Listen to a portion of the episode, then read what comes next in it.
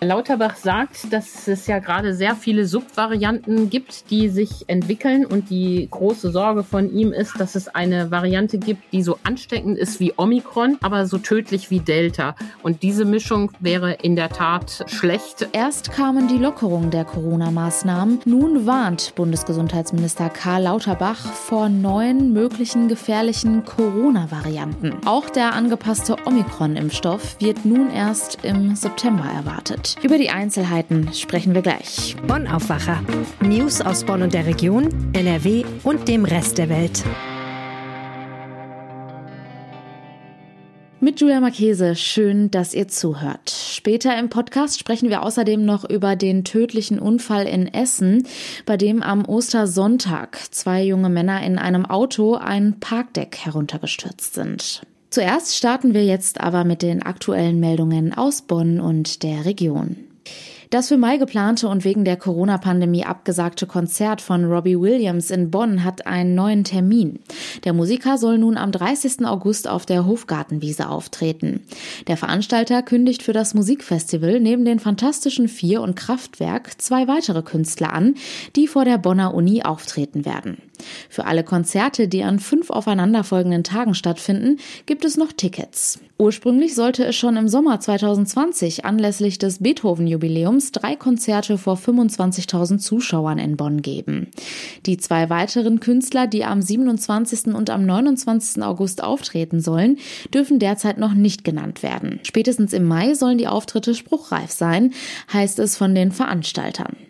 Wer bereits ein Ticket für eines der Konzerte gekauft hat, die verschoben wurden, kann dieses weiterhin nutzen. Alternativ können die Tickets auch zurückgegeben werden. Der Kaufpreis wird dann erstattet.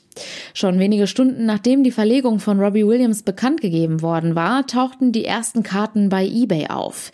Bis zu 300 Euro verlangen die privaten Weiterverkäufer pro Ticket. Für Kraftwerk und die Fantastischen Vier sind noch Karten im regulären Vorverkauf erhältlich.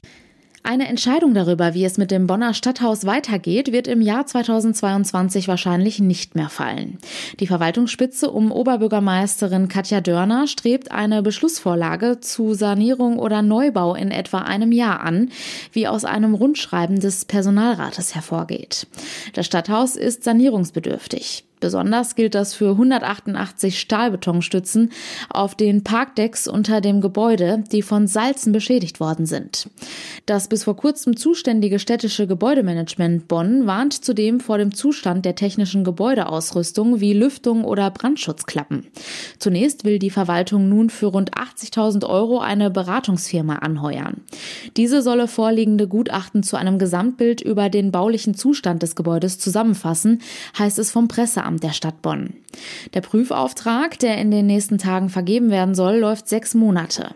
Dann schließe sich eine finale Bewertung der Ergebnisse an, heißt es vom Presseamt. Die Frage, wann die Verwaltung dem Rat eine abschließende Beschlussvorlage präsentieren will, blieb erstmal offen. Eine Alternative zur Sanierung des Stadthauses wäre zum Beispiel ein Neubau auf dem Areal des früheren Landesbehördenhauses an der B9, das die Stadt kaufen will. Das vorbereitete Nutzungskonzept für das Gelände enthält unter anderem ein technisches Rathaus mit bis zu 1500 Arbeitsplätzen. Das Frühlingsfest in Bornheim-Ort fällt auch in diesem Jahr aus. Das teilte der Vorstand des Bornheimer Gewerbevereins jetzt mit. Zwar ließen die aktuellen Corona-Regelungen die Veranstaltung zu, die am 15. Mai hätte stattfinden sollen. Allerdings sind es Folgen der Pandemie, die dem Fest nun einen Strich durch die Rechnung machen. Wie der Gewerbevereinsvorsitzende mitteilte, hatte die Veranstaltungsagentur, mit der der Verein vor der Corona-Pause zur Bestückung von Ausstellern zusammengearbeitet hatte, ihren Dienst eingestellt. Auf aufgrund der harten Einschnitte der Corona-Pandemie.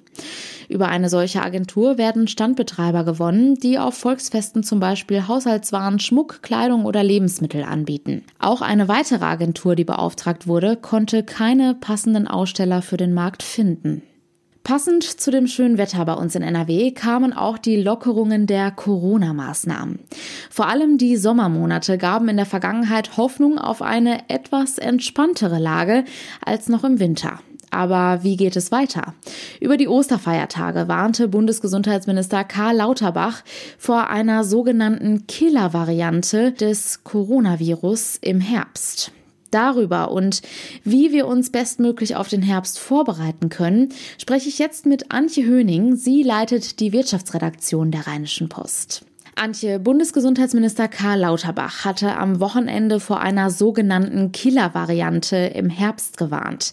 Warum? Ja, Lauterbach sagt, dass es ja gerade sehr viele Subvarianten gibt, die sich entwickeln. Und die große Sorge von ihm ist, dass es eine Variante gibt, die so ansteckend ist wie Omikron, aber so tödlich wie Delta. Und diese Mischung wäre in der Tat ähm, schlecht, äh, weil wir dann äh, viele schwere Verläufe haben könnten. Hm. Seine Aussage sorgte nun aber auch direkt für Kritik. Einige Fachleute haben sich dazu auch schon zu Wort gemeldet. Absolut. Die wundern sich, und zwar zu Recht, wie ich finde, dass Herr Lauterbach vor wenigen Wochen noch große Lockerungsorgien mitträgt. Wir erinnern uns, wir haben nicht mal mehr die Maskenpflicht in Innenräumen und jetzt auf einmal wieder in die Rolle der Unke verfällt und ähm, ja Prognosen an die Wand wirft, was alles schlimmstenfalls passieren könnte. Und die Kritik äh, geht nun in zwei Richtungen. Das eine ist dieses etwas Irrlichternde des Ministers, also gestern lockern, heute ähm, Horrorszenarien an die Wand werfen. Und das andere ist auch das äh, medizinisch harte daran, dass einige Virologen wie Herr Streeck oder Herr Schmidt-Schannersit, ähm, die wir alle aus dem Fernsehen mittlerweile kennen, äh, sagen, das könne man alles so noch gar nicht sagen. Auch die Weltgesundheitsorganisation geht nicht davon aus, ähm, dass es mit einer hohen Wahrscheinlichkeit eine sogenannte Killer-Variante geben wird. Wie waren denn die Reaktionen aus NRW dazu? Die waren entsprechend, würde ich sagen. Das Gesundheitsministerium wollte sich zwar äh, nicht kommentieren zu Herrn Lauterbach äußern, hat aber doch zwischen den Zeilen klar durchblicken lassen, dass es davon nichts hält. Ähm, der Sprecher von Karl-Josef Laumann hat gesagt, grundsätzlich kann niemand vorhersagen, ob eine neue Virusvariante im Herbst kommt und welche Dynamik das Infektionsgeschehen hat. Und die Kassenärztliche Vereinigung in Nordrhein, die ja auch immer nah am Geschehen ist, weil sie die äh, Sprechervereinigung äh, der Ärzte ist, sagt ganz klar, es gäbe eigentlich viel naheliegenderes im Moment zu tun, als solche Horrorszenarien an die Wand zu werfen, nämlich einfach mal Schutzmaßnahmen wie Masken in Innenräumen beizubehalten. Ich finde, da ist mit wenigen Sätzen sehr viel gesagt ähm, zu dieser, mh, mm, zu diesem Vorstoß von Lauterbach. Hm. Im Herbst könnte aber natürlich dennoch wieder etwas auf uns zukommen. Wie können wir uns denn am besten darauf vorbereiten? ja, es wird was auf uns zukommen. Die Pandemie ist nicht vorbei. Und auch wenn äh, jetzt kaum noch Regeln ähm, da sind, man kann ja ins Schwimmbad gehen ähm, und auf lauter ungeimpfte Menschen treffen. Niemand wird ja mehr eingeschränkt in irgendeiner Weise, außer dass man in der Bahn ähm, und in Krankenhäusern die Maske tragen muss. Ist ja alles frei. Ist die Pandemie natürlich nicht vorbei. Und die Virologen sind sich einig, dass da ja was kommen wird. Es, die Frage ist, was wird das für eine Variante? Und da ist alles möglich. Es kann eine Variante kommen, die ist noch genauso ansteckend oder noch ansteckender als Omikron. Es können auch wieder schwerere Verläufe zurückkehren. Man weiß es eben einfach nicht. Und das Beste, was man tun kann, ähm, an diesem Satz ändert sich auch nach zweieinhalb Jahren Pandemie äh, nichts ist, ähm, gewisse Regeln einzuhalten, also die Maske weiter aufzusetzen, auch wenn sie nicht mehr vorgeschrieben ist, in Innenräumen und natürlich sich impfen zu lassen. Und leider ist die Impfquote in Deutschland stagnierend. Ähm, äh, sogar Millionen Alte sind noch nicht geimpft oder geboostert und das ist schlecht, denn äh, wenn es im Herbst zu einer schlimmen Variante kommt, dann werden sie wieder die Ersten sein, die am meisten gefährdet sind, wenn nicht sogar ähm, vom Tode bedroht. Wie ist denn der aktuelle Stand der Impfungen bei uns in NRW? Hast du da auch aktuelle Zahlen für uns? Ja, ähm, auch in NRW stagniert die Impfquote. Das ist bedauerlich. Gut 80 Prozent der Bevölkerung sind hier mindestens einmal geimpft. Damit sind wir aber immerhin noch besser als im Bundesdurchschnitt. In Sachsen sieht das ja zum Beispiel weiterhin düster aus. Vor einigen Wochen wurde ja bereits über den neu angepassten Impfstoff gegen die Omikron-Variante gesprochen. Wann kann man denn nun mit diesem rechnen? Ja, da hat Lauterbach in dem Interview, das er am Sonntag gegeben hat, auch nochmal eine kleine Nachricht reingeschmuggelt, nämlich, dass wir mit diesem angepassten Impfstoff aus seiner Sicht erst im September rechnen können. Bisher waren ja alle davon ausgegangen, dass es den schon im Frühjahr gibt. BioNTech hatte da auch große Versprechungen gemacht Vor wenigen Wochen haben sie dann aber auch schon gesagt, hm, das zieht sich hin. Und Lauterbach sagt jetzt klar, ähm, äh, wir erwarten den Omikron angepassten Impfstoff im September. Das ähm, ist eine klare Verzögerung vom halben Jahr. Er sagt, wir, ähm, wir beschaffen den dann.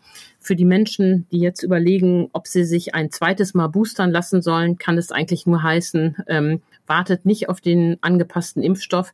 Wer sich boostern lassen will oder wer sich gar ein zweites Mal boostern lassen sollte, sollte das jetzt machen. Wir wissen ja noch gar nicht, wann genau dieser Impfstoff kommt. Jetzt ist es aber auch so, dass viele Impfdosen drohen zu verfallen. Ja, das äh, war auch eine Nachricht, die mich gestern wirklich überrascht hat. Also äh, Lauterbach hat ja ganz viel Impfstoff eingekauft. Das finde ich richtig. Es gibt auch Leute, die kritisieren das. Das finde ich nicht. Wir, äh, es darf nicht wieder so sein wie vor ähm, ein, anderthalb Jahren, dass die Impfquote mangels Impfstoff stagniert. Aber Jetzt wurde so viel eingekauft und äh, die Impfbereitschaft ist nicht mitgezogen. Jetzt droht ähm, Impfstoßen zu verfallen. Das eine ist, man versucht jetzt mit den Unternehmen rauszufinden, ob man nicht die, ähm, die Haltbarkeit verlängern kann. Also Tests zeigen ja, dass da doch offenbar mehr möglich ist, als bisher draufgestempelt ist. Und dann spendet Deutschland natürlich auch Millionen Impfdosen. Und da, und diese Nachricht fand ich sehr irritierend, inzwischen nehmen die armen Länder, ähm, wollen gar keinen Impfstoff mehr haben. Also COVAX und andere Organisationen die sich um die Verteilung des Impfstoffs an arme Länder kümmern, nehmen keinen Impfstoff äh, gespendeter Art mehr an. Hintergrund ist, dass es den Abnehmerländern an Logistik äh, mangelt und auch dort die Impfbereitschaft ähm, abnimmt. Wer hätte das vor einem Jahr gedacht? Ähm, und äh, in der Konsequenz wird dann eben auch Impfstoff vernichtet. Antje, du bist ja auch seit Beginn der Pandemie in diesem Thema drin und eine echte Expertin auf diesem Gebiet. Deswegen würde ich dich gerne zum Schluss nochmal nach deiner persönlichen Meinung fragen. Wie blickst du auf die aktuelle Situation und vor allem in die Zukunft? Ja, aktuell bin ich erstmal frustriert, weil ich es nach wie vor nicht fassen kann, was da vor Ostern ähm, durch die Regierung geschehen ist. Ähm, äh, wir lassen jetzt nochmal zu, dass das da richtig rund geht. Ähm, ich blicke gemischt auf den Herbst. Ich bin sicher, dass da was kommen wird. Ähm, äh, für Panik gibt es aber keinen Grund, weil wir nichts wissen. Wenn wir keine Studien haben, die uns das sagen, ist es auch nicht sehr wissenschaftlich, da solche Szenarien an die Wand zu malen. Ich kann nur appellieren, Leute, lasst euch impfen. Das ist das Beste, was ihr tun könnt, weil bisher noch alle äh, Varianten ähm, verliefen weniger schlimm, wenn die Menschen geimpft waren. Antje, vielen herzlichen Dank. Sehr gerne. Und über die aktuellen Entwicklungen halten wir euch hier im Aufwacher natürlich immer auf dem Laufenden. Wenn euch dieser Podcast gefällt, dann freuen wir uns auch über fünf Sterne auf Spotify. Dazu geht ihr einfach auf die Übersichtsseite des Aufwacher Podcasts und klickt unter der Beschreibung auf unser Rating von aktuell 4,8 Sternen. Achtung, funktioniert nur, wenn ihr schon fünf Episoden auf Spotify gehört habt. Vielen herzlichen Dank. Es ist eine Geschichte, die am Ostersonntag viele von euch geschockt hat. In Essen-Borbeck sind zwei junge Männer in einem Auto ein Parkdeck heruntergestürzt. Es ist noch nicht klar, wie das Ganze passiert ist.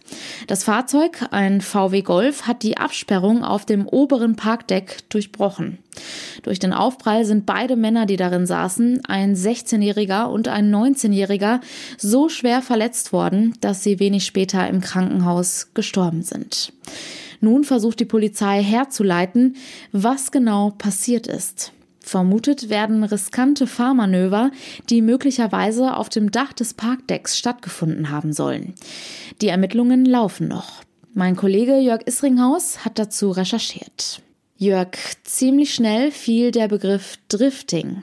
Was genau ist das? Ja, also es wird vermutet, dass es eine Ursache sein könnte, dieses sogenannte Driften. Dabei äh, geht es darum, das äh, Fahrzeug äh, beherrscht außer Kontrolle zu bringen und äh, das Heck sozusagen herumschleudern zu lassen und sich so im Kreis zu bewegen, man kennt das aus Filmen beispielsweise. Es wird aber auch in Fahrsicherheitstrainings, kann man das auch lernen.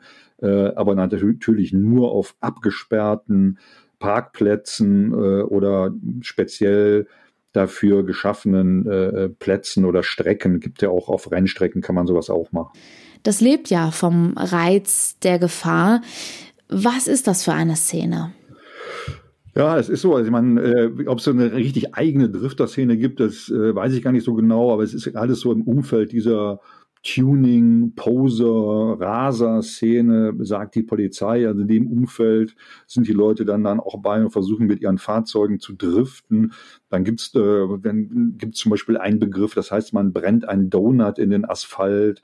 Äh, das ist, wenn die die Reifen halt äh, beim Heckantrieb durchdrehen lassen und so die Brennspuren in den Asphalt hineinbrennen sozusagen. Und diese, äh, diese Fahrer treffen sich beispielsweise, da ist es bekannt, äh, immer im Winter äh, im, im, im Winterberg und in der Region Winterberg, um da auf halbleeren Parkplätzen da rumzurutschen. Da geht es natürlich auch darum, dass es dann auf einer Schneedecke oder generell auf einem glatten, auf einer glatten Fahrbahn dann viel leichter ist, den Wagen zum Ausbrechen zu bringen. Und äh, die Polizei hat da wirklich im Winter immer alle Hände voll zu tun. Da reisen teilweise Hunderte äh, an, an, natürlich über Tage verteilt. Aber mir hat ein Polizist aus dem Hochsauerlandkreis gesagt, dass die teilweise Dutzende äh, auf einem Parkplatz antreffen, die dann dort driften. Du hast es ja auch gerade gesagt, man spricht in diesem Zusammenhang von Tunern und Posern. Was sind die Unterschiede? Ach, so, wenn man jetzt mal ganz allgemein sagen will, sind die Tuner diejenigen, die ihre Autos technisch aufrüsten, äh, denen also meistens auch ein paar mehr PS spendieren äh, auf die eine oder andere Weise. Und Poser sind eigentlich diejenigen, die das Auto vor allen Dingen optisch umbauen mit allen möglichen Gimmicks, äh, um ähm, damit äh, einfach äh, sich zur Schau zu stellen oder äh, ich sage auch mal ganz einfach platt, um damit anzugeben in der Öffentlichkeit. Konnte man schon einen Zusammenhang zwischen einer solchen Szene und den Ereignissen vom Wochenende herstellen? wie gesagt, man weiß nicht, die, weiß es nicht so genau. Sie, sie müssen jetzt halt wahrscheinlich die, die Bremsspuren müssen sie auswerten. Dann gibt es ja auch äh, Zeugen, die äh, quietschende Reifen gehört haben wollen. Ich meine, das allein heißt natürlich noch nichts. Ähm, das muss jetzt alles im Detail ermittelt werden. Ähm, zum Beispiel ist es auch so, das äh, ist jetzt wieder eine technische Frage. Ähm, bei dem Auto handelt es sich ja um einen VW Golf, der Vorderradantrieb hat und äh, dieses Driften ist eigentlich nur mit Hinterradantrieb wirklich gut äh, möglich.